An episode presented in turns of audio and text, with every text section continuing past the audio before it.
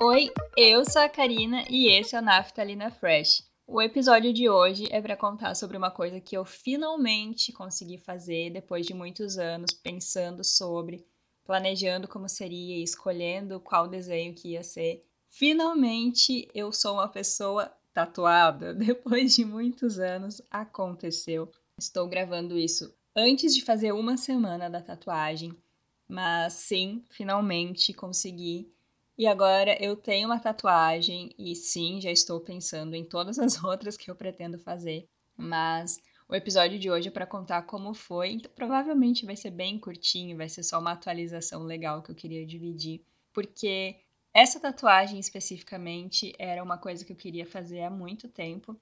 Eu tenho assim, se alguém for olhar minha página no Pinterest, vai ver que tinha muita referência lá para isso. E eu finalmente fiz no dia 29 de julho, de tarde, eu fui até o estúdio de tatuagem com uma amiga minha que quis me acompanhar. Cláudia, muito obrigada. Você foi essencial, foi muito mais divertido contigo lá. E eu tatuei meus três cachorros. Para quem não sabe, eu acho que a maioria não sabe. Eu tive três cachorros, hoje em dia tenho uma só. Mas eu tive o Fofinho, que foi meu primeiro cachorro, e faz 10 anos que, que ele faleceu. Tive a Liza, que é a cachorrinha mais doce que eu já vi na minha vida e que ficou com a gente muito pouquinho tempo. Foi adotada com meses de vida e com quatro anos, não sei se ela já tinha completado quatro anos. Ela também nos deixou, ficou doente e não teve como a gente salvar.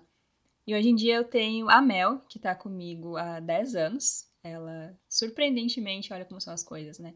Ela nasceu se eu não me engano, dez dias depois que o fofinho faleceu. Olha que doideira, né? E ela tá comigo até hoje. E eu tatuei os três. É o rostinho dos três, tá no meu antebraço direito. E foi muito legal de fazer. Foi assim, recompensador saber que não doeu, eu tava com muito medo de chegar lá no estúdio e fazer um fiasco.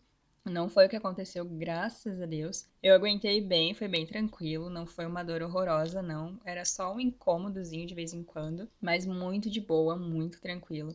E eu consegui, então, agora ter essa tatuagem.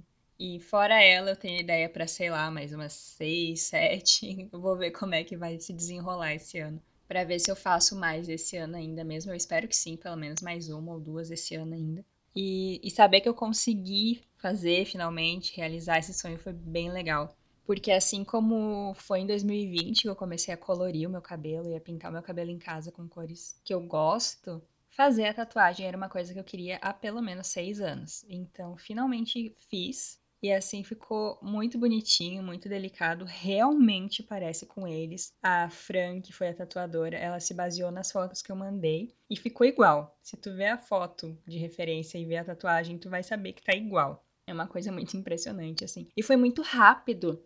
Em menos de uma hora, a tatuagem estava pronta e não doeu, não saiu sangue. A Fran tem a mão muito leve, então foi bem tranquilo, foi bem legal.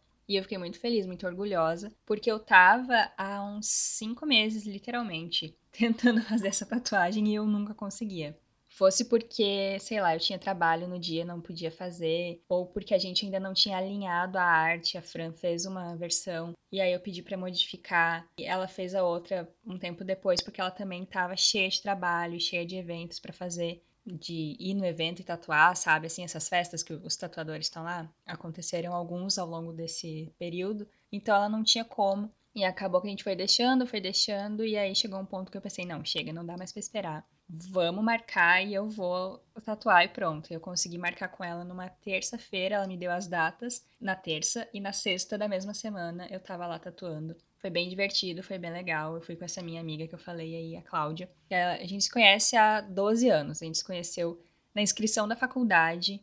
E fazia alguns outros anos que a gente já não se via por causa da pandemia e tal, nunca dava. Então a gente se reencontrou e foi legal. E até a gente, sei lá, lanchou depois da tatuagem, uma coisa bem encontrinho, assim, foi bem divertido. E agora eu já tô planejando as próximas. E espero que não doa, que seja tranquilo, igual foi a dos cachorros. Mas foi muito divertido, foi, foi legal, assim. Entrar no estúdio, foi no mesmo dia que a Beyoncé lançou o álbum novo. Então a gente chegou no estúdio e tava a televisão passando vários e vários clipes da Beyoncé. Eu tatuei o som de Beyoncé, foi bem divertido. foi muito tranquilo. Eu tava morta de medo de, sei lá, desmaiar, de sentir dor.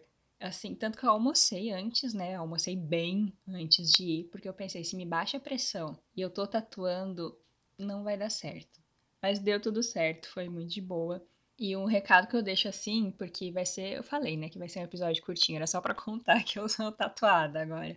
É assim, faz, sabe? Tu tem vontade de fazer uma tatuagem? Planeja, procura um profissional que realmente faz no estilo que tu quer, que foi o que aconteceu comigo. Eu queria que fosse mais delicado, que fosse em fine line, sabe? Bem fininho. Então, procura a pessoa que tu gosta, ou que tu tem indicações boas, que tu vê o trabalho e pensa, nossa, é isso que eu quero. Conversa, manda referência, manda tudo e mais um pouco. Quando eu mandei o orçamento, na verdade as referências, pra Fran orçar minha tatuagem, eu me dediquei muito, gente. Eu fiz páginas e páginas de PDF no Canva, coloridinho, cheio de foto, falando o tamanho da tatuagem, aonde que era para ser, como que eu queria, a história dos cachorros eu mandei para ela, as fotos que eu queria que ela se baseasse, tudo, e ela adorou. Então, assim, se tu quer um trabalho bem feito para ti, colabora e também faça uma parte bem feita pro tatuador. Não tem como ele adivinhar o que que tu tá pensando. Tu tem que expor, botar no papel ou no PDF, no caso. Agora é cuidar, né? Tomar água igual uma malucona pra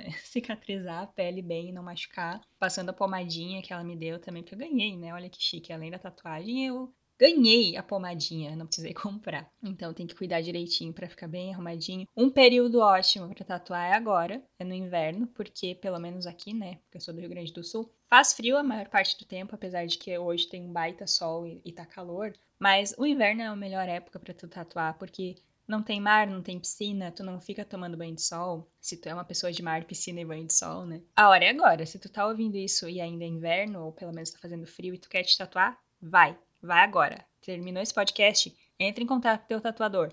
Vai, não espera. Não espera cinco meses igual eu esperei. Mas assim, as coisas acontecem por uma razão. Eu gosto de pensar assim também. Às vezes. Não deu pra tatuar lá em fevereiro? Ótimo. Era verão, não ia dar. Então eu, eu tatuei agora e tá tudo certo.